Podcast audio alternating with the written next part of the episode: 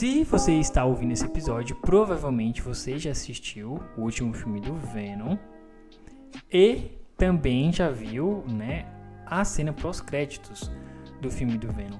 Só que eu acredito que muito provavelmente a pessoa assistiu só a cena pós-crédito que tava todo mundo comentando, em vez de ter que assistir todo o filme, que eu acho que é muito mais é, é, de grande valia fazer isso do que assistir o filme do Venom, né? Ok. Mas Hudson, descreva para nós a cena pós-créditos do filme do Venom em tempos de carnificina. Muito bem, a cena pós-crédito é basicamente, em resumo do resumo, Venom e Ed Brock, é claro, estão foragidos, é o que dá a entender pelo menos, porque, né, devido às ocorrências do final desse segundo filme, eles tiveram que fugir. Estão passando lá suas férias na praia e tal, e no quarto de hotel o Venom começa a falar de que ele tem um conhecimento bem maior do que o Ed sabe. E no que ele vai tentar mostrar é, esse conhecimento pro Ed, até uma cena muito engraçada que eles estão assistindo uma novela mexicana, é um sarro essa, essa, essa parte, esse iníciozinho, é muito engraçado. Quando, quando eu comecei a assistir a cena pós-créditos, porque é o, o lugar, o filme onde eu baixei por meios escusos, não tinha cenas pós-créditos.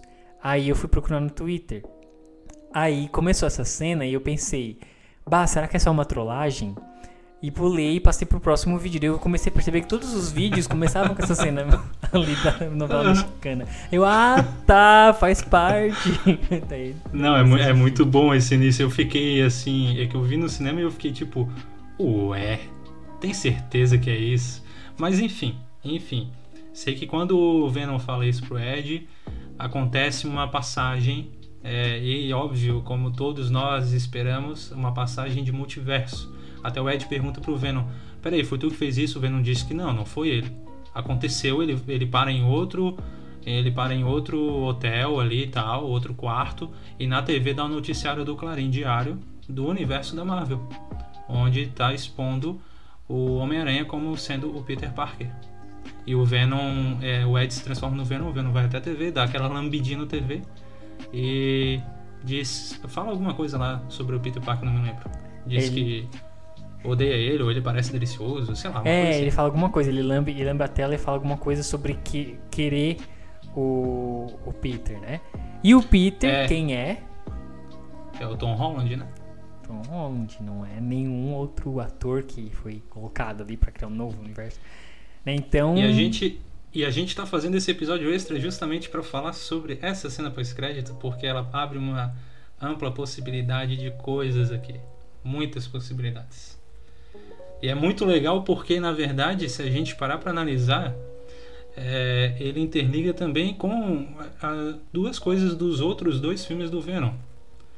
Primeiro, porque o Carnificina, de fato, é, nas HQs, ele nunca morre. Uhum. Que ele sempre pode retornar e tal. E, tipo, no final do segundo filme, o Venom, ele come a simbiose do Carnificina. Uhum. Então, nada impede de que ele ressurja nem nada. Uhum. Entendeu? Sim. Tem uma saga nos quadrinhos em que aí tem muito a ver com é, o objetivo do vilão do primeiro filme, que ele queria ir pro planeta deles, pro espaço, para trazer as simbioses pra Terra ali e tal, e dominar a Terra. Esse, se eu não me engano, era o plano dele, né? Tem uma saga nos quadrinhos, até não faz tanto tempo assim, que aconteceu uma invasão na Terra é, de simbiontes ali e tal, e comandados pelo Carnificina.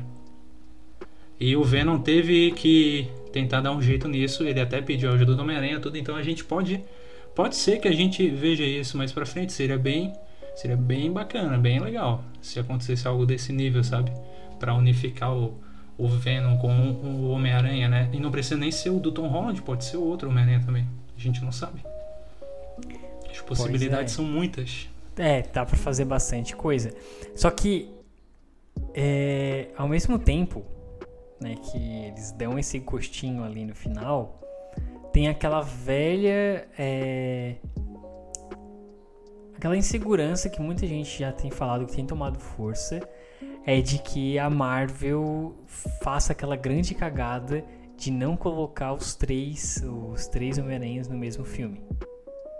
Tipo, de não ter. Entende? E de que essa cena pós-créditos ser apenas um uma coisa fora, sabe? Do. Tipo, ah, é só uma referência e não sei de verdade. Não sendo pessimista, mas só tipo. Às vezes fico com medo disso, sabe? De criar hype, uhum. assim. É, uma coisa que eu tô, tent... eu tô trabalhando bem na minha cabeça justamente para não acontecer isso comigo é não pensar que os três vão estar tá junto nesse próximo Homem-Aranha, entendeu?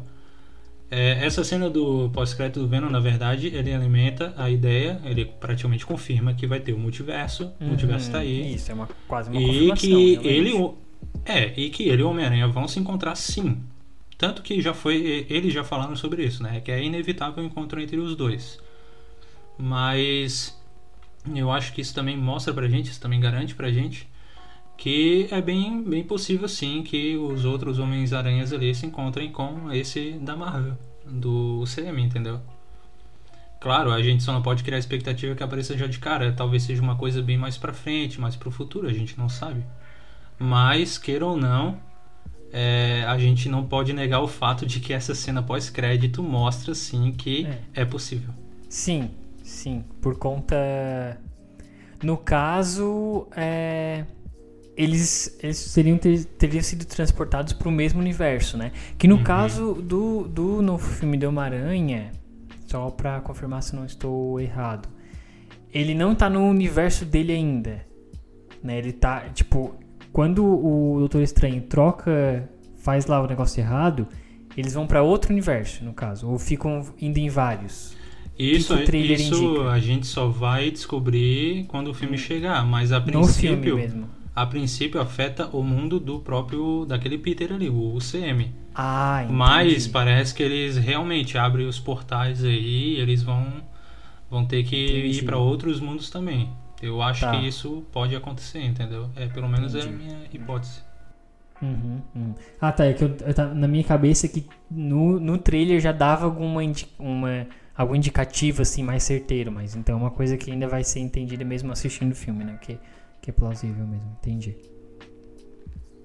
Mas é, foi bem boa a cena pós-crédito ali. Bem boa mesmo. Tem muita gente que eu sei que foi ver assim, o filme justamente pela cena pós-crédito. Né? Ele se vendeu pela cena pós-crédito. Então... uhum, porque já tinha, já tinha é, desconfiança antes, já se falava antes sobre já. a cena pós-crédito? Já, já tem se falava a, muito, a muito, muito. já tinha assistido. E tem essas possibilidades, né? Tipo essa aí que eu falei, dessa adaptação dessa saga tinha uma invasão alienígena, que era algo que na verdade foi um pouco é, mencionado ali no primeiro filme, né? Que o vilão ele queria fazer isso. Queria fazer isso. Então pode ser que eles usem mais para frente, porque eu senti, uh, te confesso que eu senti falta no segundo filme do Venom eles abordar esse lado alienígena da coisa, entendeu? Queria que eles é, tivessem abordado mais. uma coisa só entre Carnificina e Venom ali, uma coisa mais centrada entre eles ali. É uma coisa mais contidinha, né? Uhum. Mas seria legal se eles adaptassem isso para um terceiro filme do Venom ou um evento mesmo no UCM, sei lá, entendeu? Porque também tem uma outra saga em sequência que vem, um, se eu não me engano é Kinu o nome dele. Eu acho que é esse, tá? Não, não sei se estou falando certo. Mas ele é o cara que criou os simbiontes, entendeu? E ele vem atacar a Terra. Então é uma coisa assim, nível Vingadores e tal, sabe? Sei era uma, é uma saga que rendeu é, boas críticas e tudo aí pelos quadrinhos, né? Que também é uma outra possibilidade para ser abordada mais para frente, é. e talvez no CM ou no universo do Venom. Não dá pra é, saber. Apesar de de a, saga do Thanos ter acabado, a Marvel é, ainda tem muita, muita saga boa para ser explorada assim, com um bastante histórias com grande ameaça, sabe? Com uma ameaça real mesmo, não um, um vilãozinho assim de rua, um vilãozinho fraco. São ameaças mesmo de verdade, né? Tão quanto era um Thanos, assim. É, ainda vai ter Sim, bastante. a nível a nível universo mesmo, né? Isso. Que, que quando uhum. ele quando tá chegando no final ali deu uma sensação de que ah, o que que eles vão lutar agora? Mas não tem bastante coisa. Sim. Então isso é, é Sim, bom. isso é bom. E é, queira ou não, se a Marvel e a Sony continuam na parceria, eles podem aproveitar essas sagas envolvendo o Venom.